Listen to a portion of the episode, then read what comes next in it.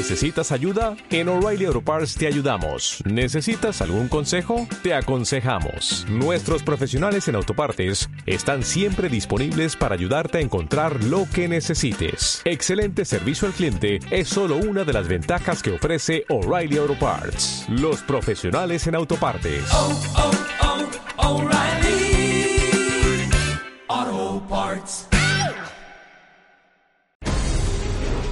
1988, la trilogía histórica que cambiará su visión actual de la democracia. La elección más polémica de México. Invito a Carlos Salinas de Gortari a negociar.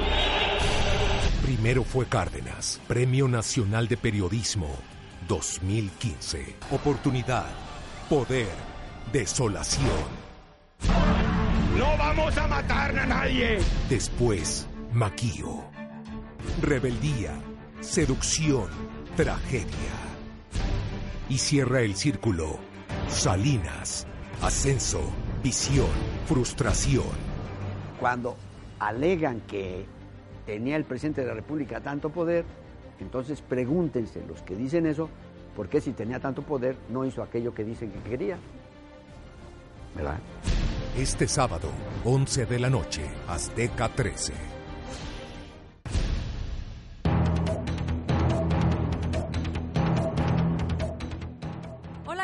Bienvenidos aquí en cabina. Somos Viviana Álvarez y Paula Roca y estamos muy contentos de estar aquí con ustedes. Y vamos a hablar, por última vez, vamos a estar platicando del tema que nos trae a todos dándole vueltas a la historia reciente de nuestro país. Los documentales, la trilogía de documentales, porque este sábado 8 de octubre a las once y media de la noche va a ser la última vez que vamos a retransmitir el desenlace del documental Salinas, Ascenso, Visión, Frustración. Es una historia de poder, negociaciones secretas, transformaciones políticas, iniciadas desde el primer día del gobierno del expresidente Carlos Salinas de Gortari. ¿Quieren saber qué pasó y cómo pasó? El documental les va a resolver muchas de sus dudas. Hoy, aquí en cabina, vamos a tener en entrevista a dos periodistas y colaboradores de Azteca Opinión, Carlos Urdiales y Blanca Lolbe. Ellos nos van a comentar cómo vivieron este momento histórico en el 88. Blanca todavía era una estudiante, pero pues ya estaba encaminada hacia donde quería ir, que era periodismo. ¿Y cómo fue el gobierno de Carlos Salinas de Gortari? ¿Por qué la importancia que existe en la actualidad de ver este documental y de recordar este momento histórico? Acuérdense también, por favor, de escribirnos. Todo el tiempo estamos aquí al pendiente de sus dudas y sus preguntas porque estamos aquí justo para indagar qué fue lo que sucedió y que ya no nos quedemos solo con, con lo que está en la memoria colectiva, en lo que heredamos de nuestras casas, sino realmente ver de fondo qué fue lo que sucedió y en la actualidad qué está pasando, que es una herencia directa política de lo que pasó en ese momento. Acuérdense de nuestro Twitter que es arroba azteca opinión facebook.com diagonal azteca opinión y www.aztecaopinión.com que es nuestra página donde también pueden ver los documentales al momento que ustedes prefieran y quieran. Evidentemente vale la pena verlos en la pantalla, pero si no los pueden ver desde su dispositivo móvil, los puede ver también de una computadora y en base a eso puede formular las preguntas que usted quiera. Agarre su teléfono, busque quién es Carlos Urdiales, busque quién es Blanca Lolvi y pues comenzamos.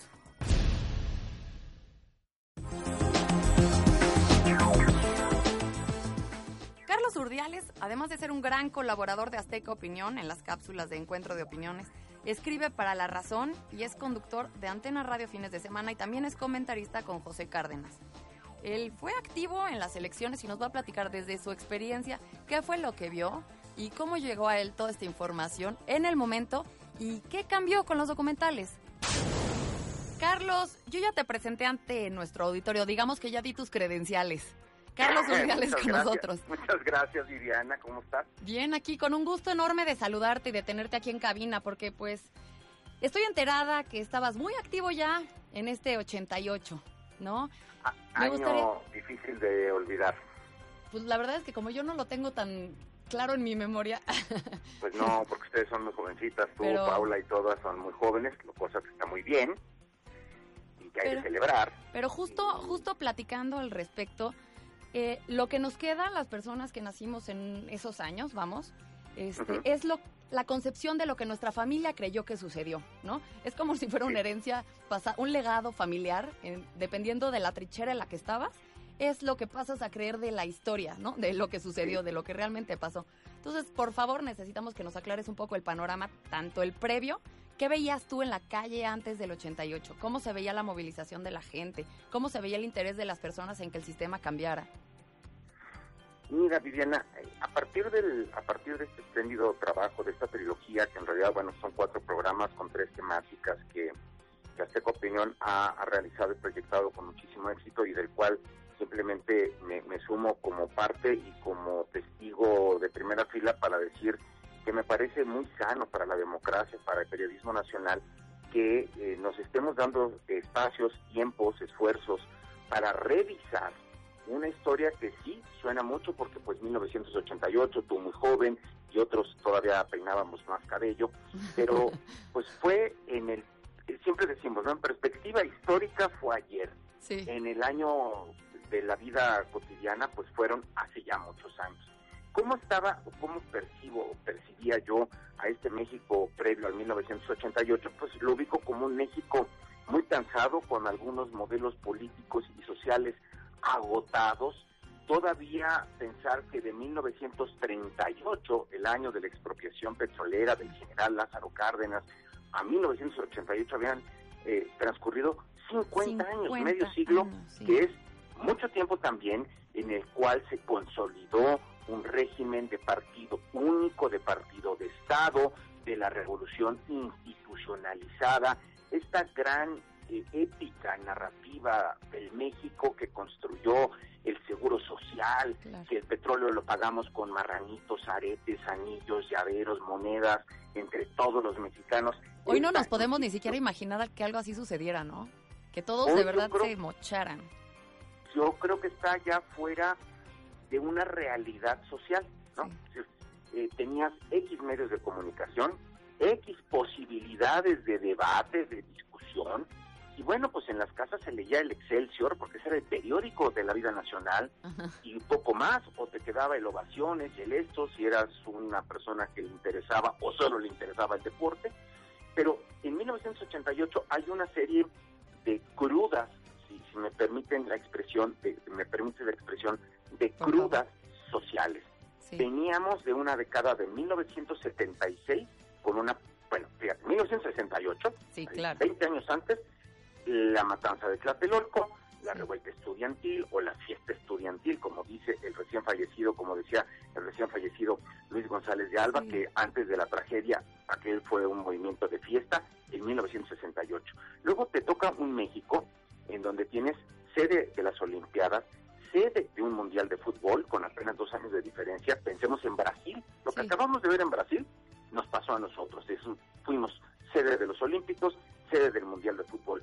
Pero seis años después, en 1976, nos toca esta primer gran crisis económica inédita y ya tú, yo y muchos nacimos con la crisis y nacimos Sí. y nos desarrollamos en crisis Sí, sí, siempre, en crisis económica, a pesar de que en los últimos pues ya 20 años no nos ha tocado una crisis similar. Pero bueno, 1976 una crisis económica, 1982 otra crisis económica, 1988 la siguiente escala sexenal, en la que tienes, insisto, una sociedad enojada, una sociedad que se empieza a cuestionar si la unanimidad, si lo monolítico de la política tenía un sentido.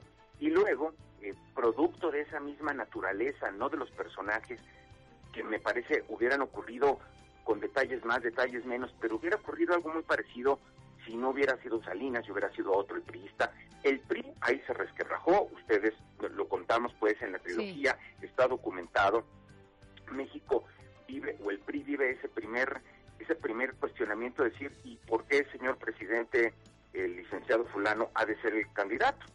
Queremos que se someta a votación. Y viene esa primera gran fractura, profunda fractura, que viene del prismo, es decir, la revolución o, o, esta, o esta revuelta democrática sana, no nace de la oposición, se gesta desde el propio PRI, Sí. como suelen ser las grandes gestas, eh, revoluciones a nivel histórico de los países. No son los pobres, son las clases medias o es la misma clase alta la que al fracturarse gestiona esto. Y a partir de ahí, bueno, la historia que se cuenta, que se debe de analizar y que se debe de revisar con estos testimonios, con esta investigación, nos lleva, Viviana, a, a estas paradas, ¿no? En donde tienes un partido que se fractura, un candidato o un grupo político muy importante de Porfirio Muñoz Ledo, de Cuauhtémoc Cárdenas, de Ifigenia Martínez, de Alberto Castillo, que rompen por un sistema que van, digamos, por la libre buscando un poco hombres como Un Alberto espacio, Castillo, que lo sí. mencioné, pero que ya estaban en- en sí, otra sí. en la, en la oposición o en, o en esta parte mm, eh, contestataria que proponía otros modelos y otras estructuras, logran eh, cooptar, logran acercarse con los revolucionarios. Cuauhtémoc Cárdenas, pues ya lo sabemos, Claro. fue gobernador de Michoacán por el PRI, fue senador de la República por el PRI, y ahí es como llega, digamos, a salirse del PRI. Y pone este primer como punto de tensión o de inflexión en, en- en el futuro político del país en aquel año de 1988. El otro ingrediente viene curiosamente, sí, como decía Mathieu Cloutier, de los, los barbados, los bárbaros del norte, esta clase empresarial que también ha sido golpeada en el 76, ha sido golpeada en el 78, políticamente la ha pasado mal, en términos de seguridad la ha pasado peor, porque en 1973, en el régimen de Luis Echeverría, se dan secuestros, se dan asesinatos, se da una- un divorcio entre, digamos, la clase política y cierta cúpula empresarial, Grupo Monterrey, Grupo Alfa. Vitro.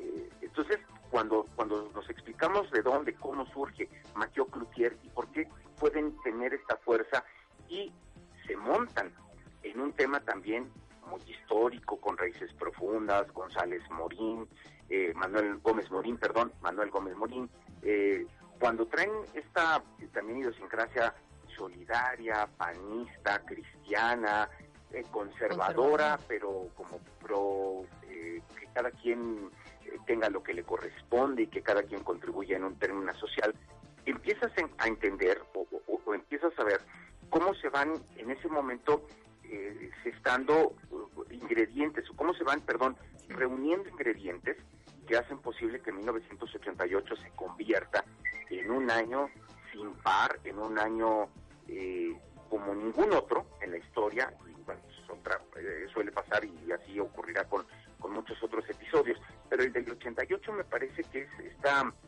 eh, implosión social bien canalizada, sanamente Sí. llevada, porque todo lo que podamos tener de que si hubo fraude electoral, si no lo hubo, no hubo sangre, no hubo una revolución, no hubo una fractura institucional, no se desconoció a la Suprema Corte de Justicia, no se disolvió un parlamento o el Congreso en el caso nuestro, eh, a pesar de Sí, se generó pesares, gobernabilidad, ¿no? Eh, en un entorno no, complicadísimo. Es decir, con todo lo complicado, lo delicado del contexto, si hoy lo volteamos a ver, entenderemos que la verdad transitamos como se debería o como se debió de haber transitado, con mucha discusión, con mucho encono, generando ya, bien lo decías tú al principio, ¿no? Te quedan las versiones de, en mi familia decían, ¿cómo fue el 88? Fue el fraude, ¿no? Sí. eh, crecí y moriré con la convicción de que la elección la había ganado el ingeniero Cárdenas y se la robaron. Yo en lo personal te diría que desde 1988 y hasta la fecha tengo la convicción de que el resultado electoral no fue muy distinto al que conocemos de manera oficial. Me parece que hasta la torpeza de ciertos actores en su momento y en su contexto habría que entenderla bajo el esquema de la sorpresa. Hasta Porfirio Nadie Muñoz Ledo, ¿no? Dice en el imaginaba Que documental. iba a ser tan cerrado. No, te comentaba que hasta Porfirio Muñoz Ledo dice en el documental, no hubo fraude electoral, fue fraude postelectoral, ¿no? Y lo hace con Sí. mucho énfasis. Y eso también Sí. nos cambia la versión la versión que se manejaba por Porfirio Muñoz Ledo y por Cuauhtémoc Cárdenas en ese momento a la que treinta y tantos años después este está manejando. Fíjate, Viviana, que de lo, de lo que yo me quedo y abrazo mucho de la, de la trilogía y del trabajo es que te permite tener una versión propia Ajá. con mayores fundamentos eh, informativos y menos de dogma, Sí, menos de creencia, ¿no? Es decir, Sí, sí, todo el mundo sabe que así La- pasó. Pues exactamente. no, no, No. ¿por qué todo el mundo sabe que así pasó? ¿quién Mejor estaba ahí? ¿No? quién estaba ahí, qué testimonios dan, y es muy importante que esos testimonios también ya tengan el reposo de las décadas que han transcurrido. Porque como bien lo señalas, no es lo mismo Porfirio Muñoz Ledo declarando en estos programas que Porfirio Muñoz Ledo hace 40 años, en ese instante, eh, hace 30 años, perdón, en ese instante, eh, al calor, digamos, Sí. del interés, de legítima convicción política, si quieres, eh, pero no es lo mismo sus actores. Me parece que tener el testimonio de un expresidente de la República es muy valioso porque te da una perspectiva diferente, porque los Y del mismo que- Cuauhtémoc también, ¿no? el mismo Cuauhtémoc, de, de qué negoció, qué no negoció Manuel Camacho Solís, que luego, bueno, pues se convierte en este, como otra vez, una figura que, que, que choca dentro del sistema priista y al estar fuera, pues van aportando otras versiones. Es decir, me parece que es muy importante el- la revisión que se hace, me parece que es muy generosa en lo que podemos obtener los, los televidentes y quienes ya en la página de internet lo puedan ir revisando con, con mucho reposo, con mucha calma, porque sí es una disección de algo que sin duda fue un parteaguas en la vida democrática del país, pero no lo quisiera decir en ese enunciado eh, tan común. Quisiera decir que nos queda nos queda la posibilidad de dejar de creer y de comenzar a, pensar y a opinar a partir de datos concretos, de testimonios, y eso creo que, que vale mucho. A mí, ¿sabes qué me gusta en el contexto de los años y en la diferencia, lo, lo que pasa con el tiempo? Es que la gente prefiere recapacitar y reconocer su contribución a la democracia de un país que, que la misma entraña del momento, ¿no? Y entonces, me gustaría que nos platicaras también un poco, ¿tú dónde estabas? Porque queremos saber cómo lo viviste tú. Porque sé que estabas ahí, ya estabas bien puesto. Vamos. Yo estaba terminando mis estudios universitarios en la. Universidad de la eh, Intercontinental, Ciencias de la Comunicación, mm, donde en una universidad eh, privada aquí en la Ciudad de México, el 80% de las vocaciones iban a ser eh, productor de tele, conductor de tele, director de cine, fotógrafo. Ajá. Estaban mucho más enfocadas a temas, de, digamos que de producción, te diría que hasta de cierto glamour. Ajá. Yo tengo muy presente que desde el 85, cuando empiezo, participo en un periódico de la universidad Sí. y escribo sobre los cambios en el gabinete de Carlos Salinas de Gortari. Recuerdo, eh, lo tengo inclusive guardado por ahí, que yo pongo, yo pregunto que qué opinan de los cambios en la escuela y a nadie le importa. Porque era cierto. Si yo quería encontrar esa conversación con compañeros en la universidad, no la encontraba, no era imposible. ¿De qué estás hablando? De los cambios, de Salinas, de cómo lo ven. O sea, ¿no sentías un interés político en donde estabas? Sí, se decían, bueno, este, ¿por qué piensas en esas cosas cuando hay otras más interesantes, más padres, más, más atractivas? Claro, poco a poco vas encontrando grupos y vas encontrando pues, amistades, vínculos, compartiendo intereses. Eh, yo eh, miré de cerca, por ejemplo, eh, todo lo que había ocurrido con Cuauhtémoc Cárdenas, eh, la amenaza que había tenido, bueno, no amenaza, la advertencia que había tenido por parte del entonces líder del PRI, Jorge de la Vega Domínguez, sobre eh, menospreciar absolutamente el movimiento de, de Porfirio Muñoz Ledo y de Cuauhtémoc Cárdenas, diciendo no se va a violentar eh, los esquemas, las reglas. Te digo, pero era una visión muy muy muy monolítica de, un PRI, donde la voz final primera la tendría el presidente de la República, aunque nadie formalmente lo aceptara. Es decir, había una, una enorme simulación que era, que era digerida por la sociedad de manera muy natural. Yo eh, me tocó, por ejemplo, por gusto, ¿eh? asistir a las primeras manifestaciones en Paseo de la Reforma con Matío Cloutier. Con ¿Cómo Manuel se sentía? Cloutier. ¿Cómo se sentía la gente? ¿Cómo se sentía el ambiente? Porque Era era un despertar. era un candidato con una- un carisma, una forma muy distinta ¿no? a lo que se estaba acostumbrada las personas a ver en los políticos de México.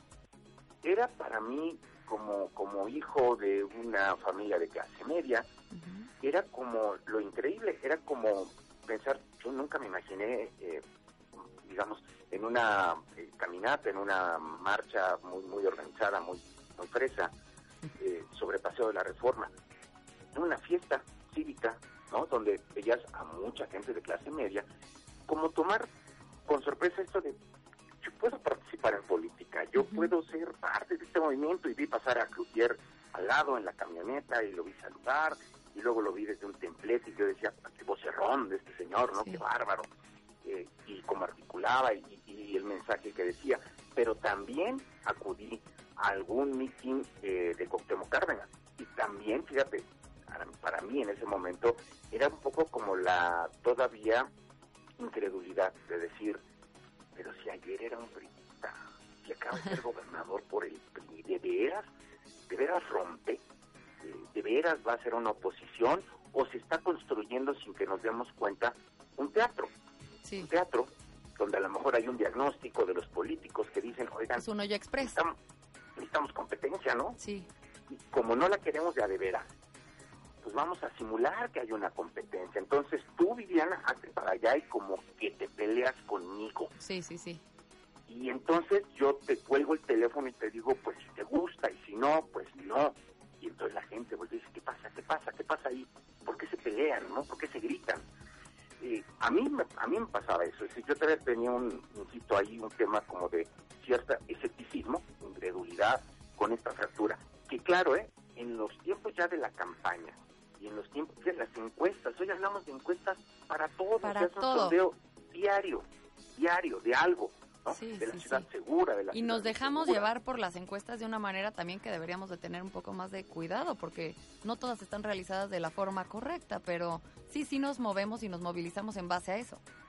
Es que hoy el acceso, Viviana, a la información también nos va haciendo eh, hombres de fe o mujeres de fe. Sí, nos Pero perdemos entre en tanta lo- información.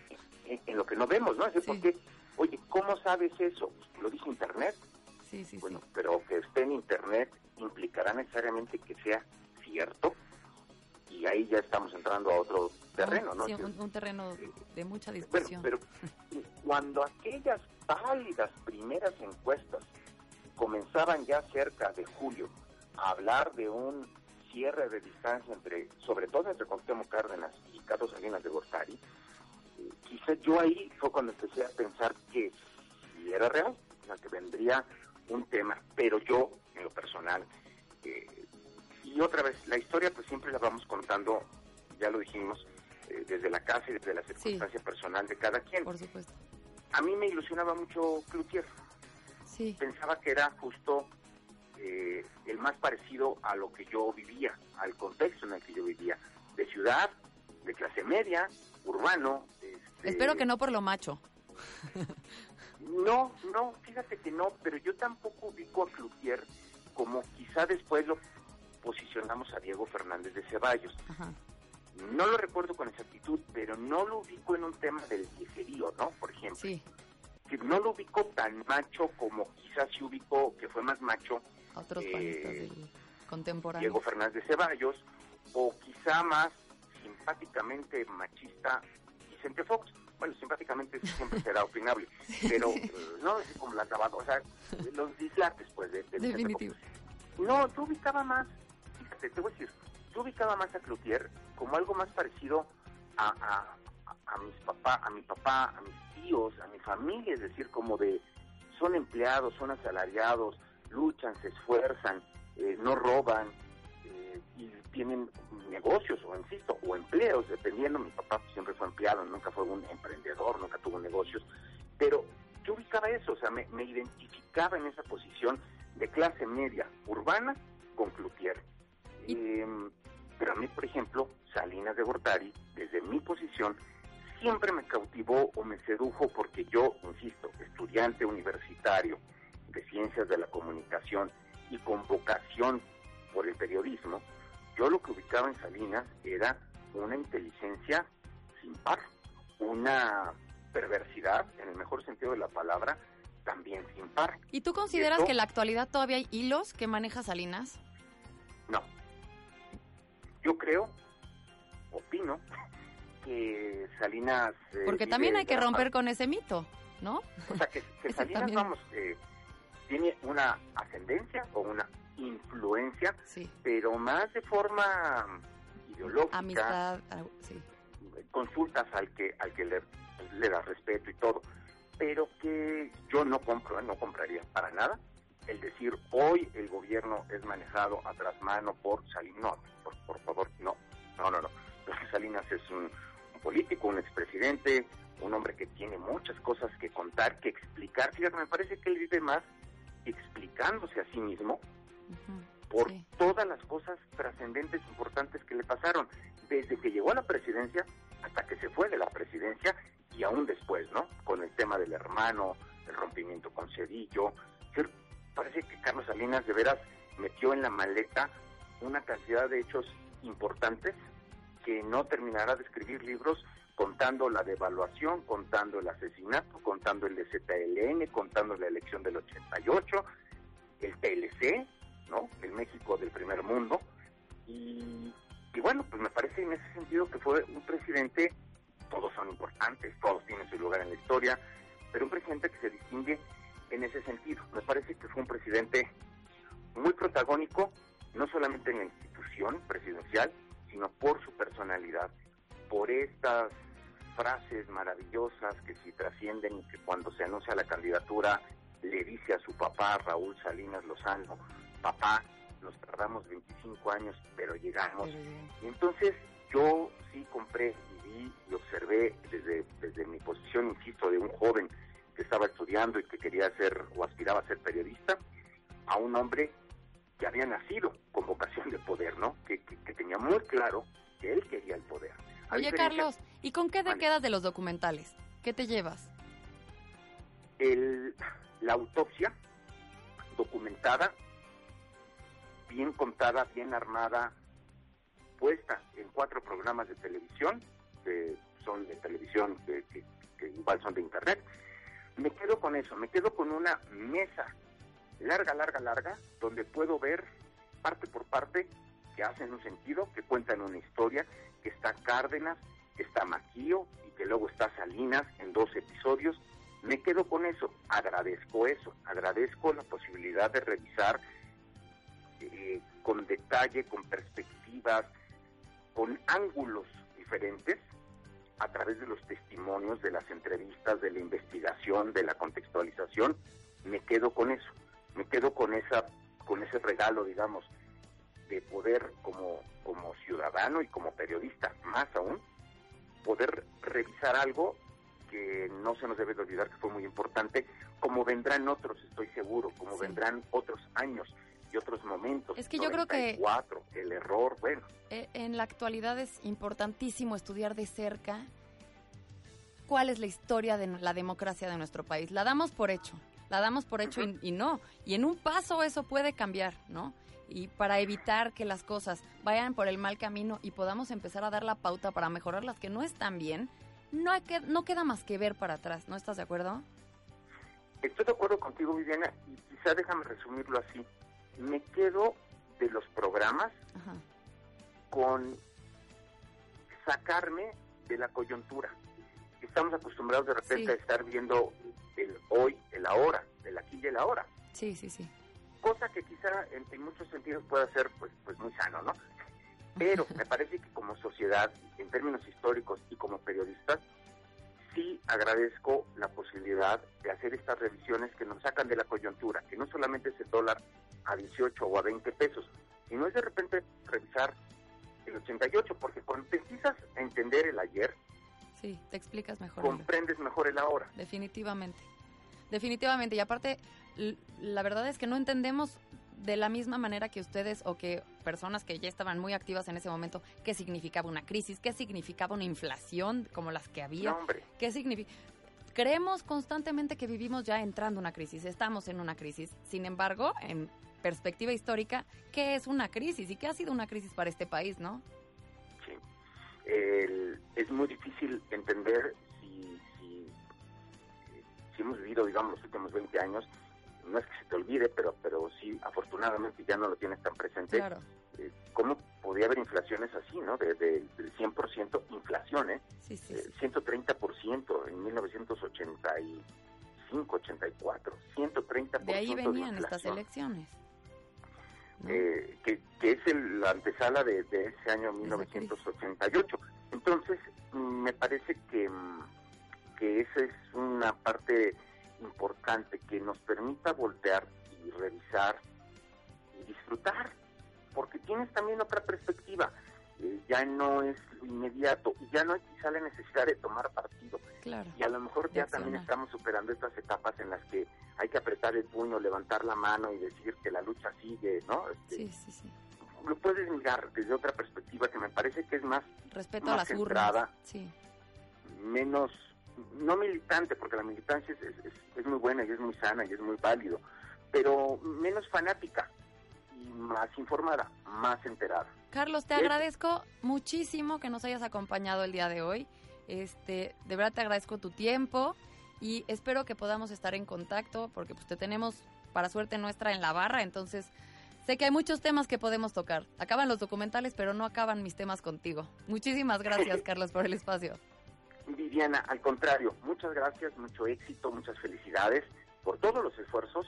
eh, y bueno, pues ahí vamos juntos caminando y nos iremos cruzando y ¿Verdad? hasta la próxima. Muchis- muchísimas gracias. Carlos Viviana, Urdiales con nosotros y con ustedes.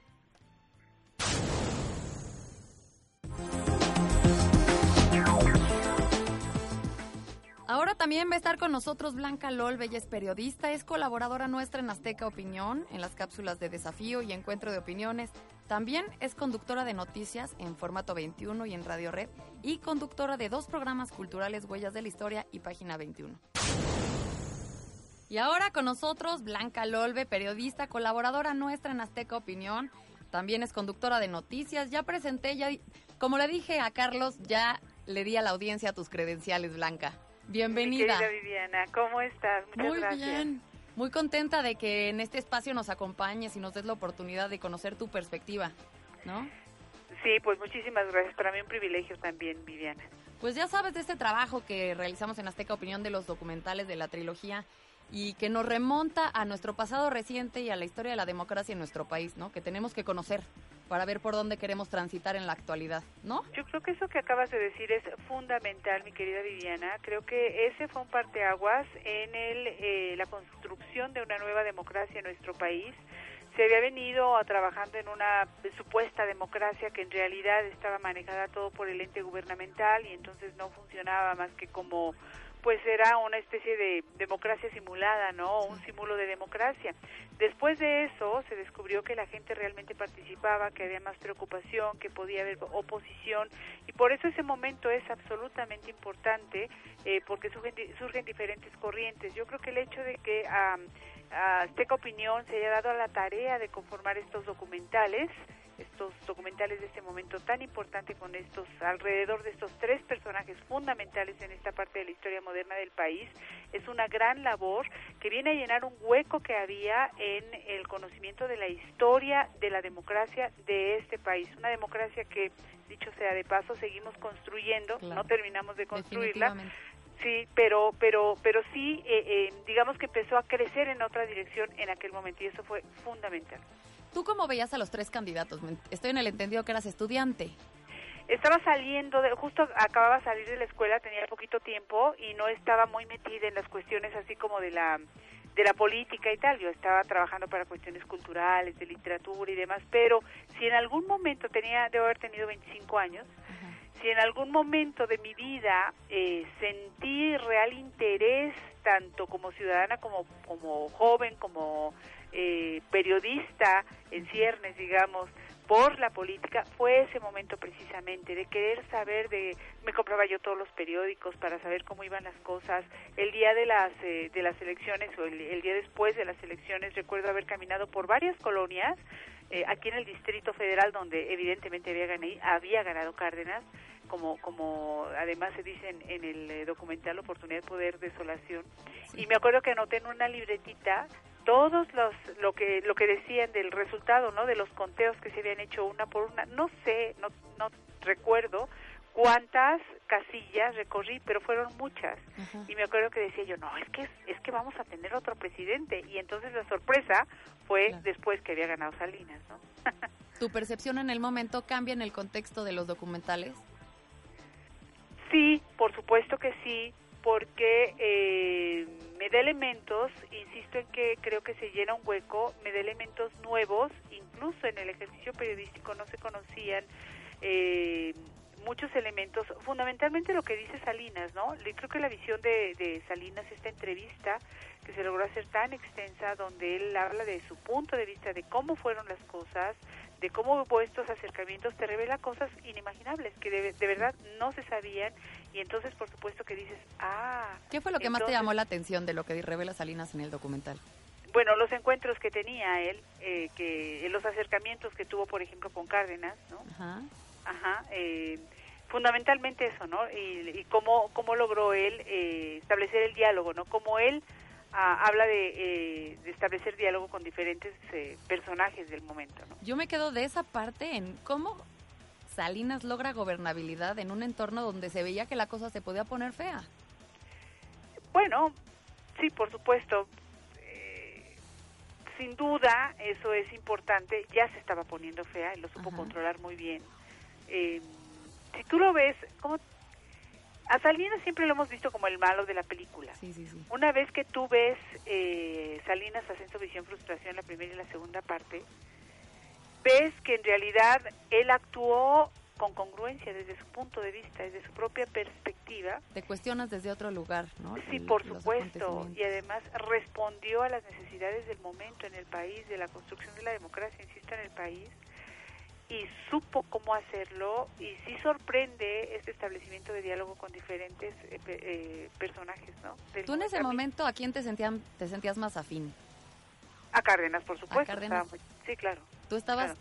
alguna vez participaste con él en algún meeting En o...? algún miti- No, fíjate que ahora que me, me cuestionas, me quedo, me quedo, dudo, ¿eh? Ajá. Yo te dije Cárdenas así a bote pronto, pero de repente digo, no, es que Maquio también me gustaba mucho. Yo recuerdo que admiraba mucho a Maquio, y son tantos años también, que de pronto te cuesta trabajo recordar exactamente qué sentías, pero sí recuerdo que yo tenía mucha inclinación por Maquio. Claro que eh, tras la ausencia de Maquio, pues te queda Cárdenas, ¿no? Exacto. En un queda contexto histórico no queda de otra. Sí, claro, pero además el menos simpático, el menos atractivo y además ya empezaba como un enojo por parte de la parte de la sociedad era Salinas y como joven estudiante eh, la parte así como oficial pues era la que menos te atraía, ¿no? Al final, Claro. después sobre todo de ver los documentales terminas reconociendo lo que yo ya sabía o que muchos sabíamos, ¿no? Que Salinas actuó, insisto, con congruencia, pero además que es un hombre muy inteligente. Es un definitivo, es, esa, que- esa cosa queda probada. eso ya es un hecho probado. Eh, y, y en su forma de hablar y, y de hilar todo en una sola historia y hacerla congruente me parece que lo maneja de, de forma magistral, ¿no? Sí. Y, y también yo creo que resulta muy interesante ver cómo se articuló por abajo de la mesa todo aquello que fue como el inicio para ver lo que es hoy la democracia en nuestro país. Exactamente, sí, pues es, fue como ese parteaguas, ¿no? El nacimiento de una nueva democracia, una nueva dirección, a partir de ahí se empezó a construir lo que ahora tenemos como el, el INE, que antes fue el IFE, eh, previo a eso no existía y se vio que era necesario que ciudadanizar eh, justamente a- al ente que se encargaba de contar los votos y organizar las elecciones y esto por supuesto que tal como se narra y como se ha sabido pues corrió también am, eh, estuvo a, corrió a cargo pues del propio eh, régimen salinista no Sí. eh, ¿Tú cuál crees que es la mayor herencia de Carlos Salinas de Gortari? pues esa probablemente eh, creo que hubo solidez en las instituciones no obstante que había sido muy cuestionado muy pronto logró que esa parte quedara, si no olvidada, sí un poco a la sombra, y logró eh, que se construyera esta institución que hoy por hoy es tan importante, que tenemos que luchar por mantenerla así importante y, y- y funcionando bien. Em, pero también otras instituciones que permitió que siguieran consolidándose, ¿no? Que te- en- durante todo su durante todo su gobierno, durante todo su sexenio, como las instituciones de salud, por ejemplo, que tuvieron como más relevancia, en fin, eh, creo que a nivel de instituciones que vean las que habían nacido con el régimen de, de Cárdenas padre, él eh, logró como una salida, consolidarlas, solidificarlas para que se perdiera la visión del tirano de la película, ¿no? En ese momento. Ya después estamos hablando de otra cosa, cuando sale, ¿no? Claro. Ya sabes que cuando sale ningún, casi ningún eh, de nuestros presidentes se va limpio, ¿no? Sí, todos llevan ahí su, su mancha. Sí, a todos, todos sufren las críticas y demás. Pero bueno, finalmente hay, hay un balance que podemos hacer ahora gracias al documental en términos positivos y negativos, porque el sábado vamos a pasar la segunda parte del documental otra vez en el 13 a las 11 y media de la noche, este sábado 8 de octubre. Este, y me gustaría después, bueno, ¿tú por qué y para qué le recomendarías a la gente que viera los documentales? Yo primero quiero decir, y qué bueno que me das esta oportunidad, te le agradezco mucho Viviana, que están muy bien hechos, que son de premio de verdad todos los documentales, ya uno de ellos obtuvo premio, pero todos son de premio, porque están muy bien estructurados, tienen muchas imágenes que nos narran historias importantes a través de la imagen, pero conforme también la voz narrativa nos va conduciendo poco a poco por los momentos, eso nos hace entender muy claramente. En ese sentido creo que son piezas que no son muy largas y por lo tanto eh, la movilidad que tienen, la agilidad con la que están armadas, tanto en cuestión de imagen como en cuestión de discurso, las hace absolutamente didácticas. Y creo que ningún ciudadano de este país debería dejar ver, de ver eso precisamente, porque ahí vamos a entender muchas cosas de cómo está el país en este momento, de personajes que han estado ligados a cualquiera de los tres partidos mayoritarios en el país y que ahí eh, nos revelan cosas que probablemente no sabíamos o bien nos aclaran dudas que probablemente teníamos. Creo que es de verdad muy importante verlos porque lo que te decía al principio, llenan un hueco que estaba por ahí vacío en la historia moderna de México. Y aparte tenemos la oportunidad de ver la historia desde la perspectiva de Maquío, de Cárdenas y de Salinas, ¿no? Además de muchísimos periodistas que nos acompañaron en el transcurso de este trabajo. Y bueno, pues los invitamos. Yo te agradezco a ti, Blanca, por haberme dado esta oportunidad de platicar contigo. Y los invitamos a todos a que vean los documentales. Este sábado, como les dije, se va a transmitir la segunda parte de Salinas. Pero en nuestra página, que es www.aztecaopinión.com, ya están todos y los pueden ver en la hora y a la hora que les acomode. Muchísimas gracias, Blanca, por la Oh. oportunidad. Espero sigamos en contacto y podamos seguir platicando más adelante. Muchísimas Claro gracias. Sí, con muchísimo gusto. Viviana, ¿puedo decir una pregunta Por nada favor. más? A quienes nos están escuchando. ¿Cuántas veces han visto ustedes tres perspectivas para una y misma historia? Les aseguro que no se acuerdan de ninguna. Esta que hizo Azteca Opinión es una. Ahí radica la riqueza ¿no? del material. Pues muchísimas gracias. Blanca. Hasta Te luego. agradezco, hasta luego. Un abrazo, bye. Pues como decía Blanca, la verdad es que sí, sí es histórico que se encuentren las tres perspectivas donde podemos nosotros formar nuestro propio criterio, pero con los elementos correctos para formarlo, no nada más llenándonos de historias de personas que no estaban ahí, que no conocen a fondo qué era lo que estaba sucediendo, y entonces ir en un transitar de la democracia y de la historia de nuestro país, donde podemos ver qué caminos ya caminamos para que no los queramos volver a pisar y los que son correctos y aquellos caminos que nos han dejado un grato aprendizaje, pues bueno, volvamos a ponerlos en la línea, volvamos a caminar ese, ese, ese camino en un nuevo contexto, con una nueva historia, porque definitivamente la democracia se construye todos los días y la seguimos construyendo. Y bueno, pues la gente en Twitter nos hizo el favor de comentar acerca del primer episodio que pasamos el sábado pasado de Salinas. Y, por ejemplo, Luis Gómez dice que la madre de Carlos Salinas fue la primera licenciada en economía en nuestro país. Y eso es real. Cosas, detalles, datos como este son los que también van a ver en el documental. ¿De dónde vienen estos personajes? ¿Cómo forjan esa personalidad? ¿Cómo logran ese poder? ¿Cómo logran cambiar? Porque todos lograron cambiar desde su perspectiva a México. Luego está Paul Baena que nos dice, el jefe Diego, que sal- dice el jefe Diego que Salinas fue un hombre admirado y repudiado. Cuando habla Diego, dice que él le cree. Pues sí, la verdad es que creo que la historia deja que lo hayamos puesto como un villano cuando tuvo aciertos y por supuesto tuvo errores. Raúl Gabriel nos dice que es muy buen doc- documental, gracias. Fidel Ramírez Guerra desde Guanajuato nos dice el verdadero Carlos Salinas por Azteca Opinión. Pues no se pierdan porque comentarios así, pues los invitan también y nos invitan también a, querer ver la segunda parte de este documental. Yo ya lo vi, ya lo transmitimos. Esta es una retransmisión porque lo pidieron. Y entonces, pues creo que deberíamos de aprovechar la oportunidad. Y a partir de ahí yo les pido también que nos comuniquen dudas, preguntas, en qué están de acuerdo y en qué no. Porque aquí queremos escuchar toda, el- la amplia gama de reflexiones que genera este documental. Pues yo les agradezco y les repito que la retransmisión del segundo episodio del documental va a ser este sábado 8 de octubre a las 11 y media de la noche. Salinas, Ascenso, Visión, Frustración. Soy Viviana Álvarez y les agradezco enormemente su tiempo y les valoro el- la oportunidad de dejarme entrar a su casa, a su espacio donde usted se encuentra y le recuerdo que aquí estamos por y para usted. Muchísimas gracias. 1988, la trilogía histórica que cambiará su visión actual de la democracia. La elección más polémica de México. Invito a Carlos Salinas de Gortari a negociar. Primero fue Cárdenas, Premio Nacional de Periodismo 2015. Oportunidad, poder, desolación. No vamos a matar a nadie. Después, Maquío. Rebeldía, seducción, tragedia. Y cierra el círculo. Salinas, ascenso, visión, frustración. Cuando alegan que tenía el presidente de la República tanto poder, entonces pregúntense los que dicen eso, ¿por qué si tenía tanto poder no hizo aquello que dicen que quería? ¿Verdad? Este sábado, 11 de la noche, Azteca 13.